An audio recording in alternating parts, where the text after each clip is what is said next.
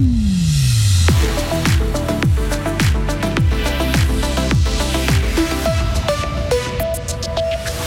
Dernier volet de nos reportages consacrés à l'Ukraine. Notre journaliste Vincent Douce s'est rendu en Transcarpathie et y a rencontré sa population.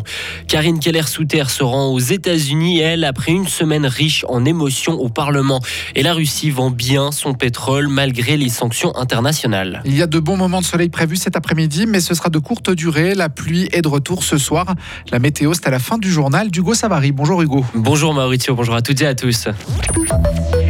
Près de 2000 fribourgeois ont fait appel à la main tendue l'an passé. Un chiffre qui baisse un tout petit peu en comparaison avec 2021.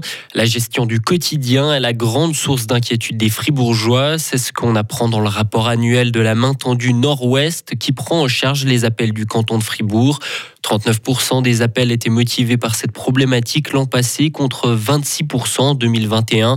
Et on rappelle ce numéro en cas de détresse ou de besoin d'être écouté, le 143. C'est un peu le Tessin de l'Ukraine. La Transcarpathie est une région dans l'ouest de l'Ukraine, donc séparée du reste du pays par les Carpates, des montagnes qui la protègent. Et cette région a été largement épargnée des bombes russes depuis le début de la guerre, mais ses habitants ne se sentent pas moins concernés pour autant. Olga Kostrets est cuisinière dans une auberge du village de Nijne Selice.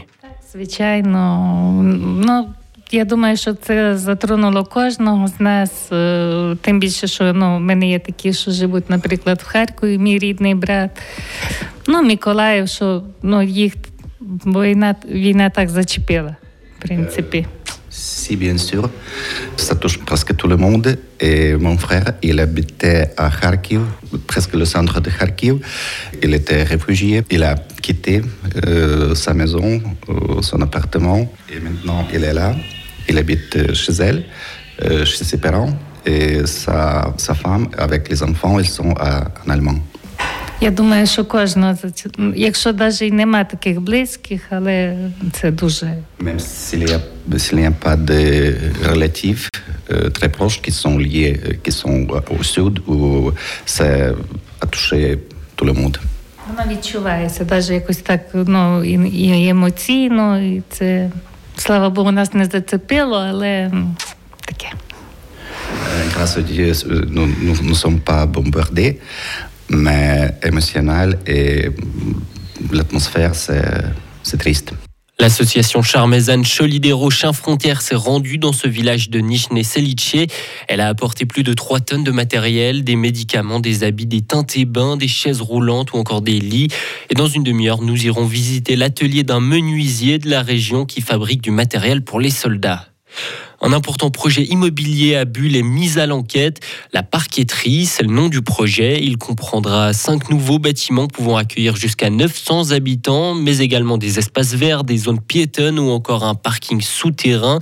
Ce futur quartier d'une surface d'environ 45 000 mètres carrés abritera aussi des services et commerces de proximité. Semaine tourmentée pour Karine Keller-Souter. Après le marathon de la session spéciale du Parlement sur Crédit Suisse, elle participe ce vendredi à Washington à une réunion des ministres des Finances du G20. Karine Keller-Souter n'a pas réussi à convaincre le Conseil national. Son voyage aux États-Unis pourrait lui remonter donc le moral. Conservera-t-elle son attitude dominante en rentrant à Berne? L'analyse de notre correspondant parlementaire Serge Jubin. Karine Keller-Souter n'aura pas eu beaucoup de temps pour récupérer et ressasser son échec devant le Conseil national mercredi. Elle s'est envolée pour Washington avec le président de la Banque nationale Thomas Jordan pour rencontrer ses homologues ministres des Finances du G20. Elle devra notamment présenter les recettes de la Suisse pour préserver la stabilité financière mondiale. C'est d'une brûlante actualité avec l'affaire Crédit Suisse. Elle retrouvera sans doute son autorité naturelle, sa rigueur et son à-propos aussi, mais une question taraude a-t-elle perdu plus qu'un vote devant le Conseil national qui a refusé de lui apporter son soutien au plan de sauvetage de Crédit Suisse? Son passage au Berner Hof en début d'année, sa promotion comme ministre des Finances, avait renforcé sa position dominante au Conseil fédéral.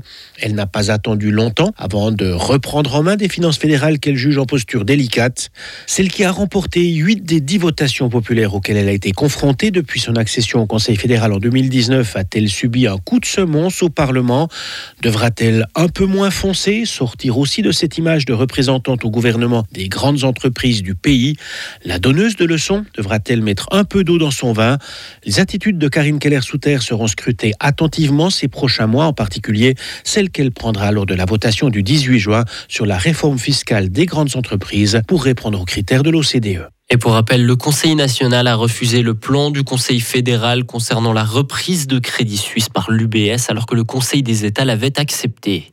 Et toujours au volet des banques suisses, la BNS doit s'engager plus fortement en faveur du climat. Une centaine d'actionnaires de la BNS vont l'exiger lors de l'Assemblée générale du 28 avril, même si cette thématique n'est pas à l'agenda.